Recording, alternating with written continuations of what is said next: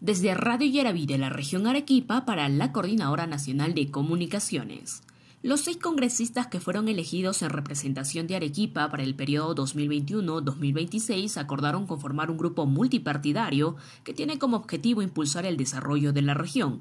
Según los legisladores, este grupo parlamentario trabajará de manera articulada con la ciudadanía y sus autoridades para consolidar la ejecución de grandes proyectos en beneficio de la población.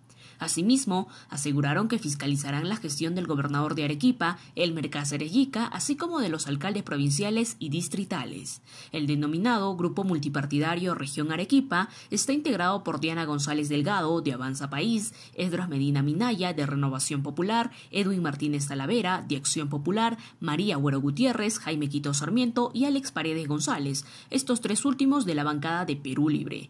Tengan la plena seguridad que no nos temblará la mano en el momento que tengamos que realizar las respectivas denuncias, manifestó Martínez Talavera durante la presentación. Desde Radio Yeraví de la región Arequipa informó Carol Macetas para la Coordinadora Nacional de Comunicaciones.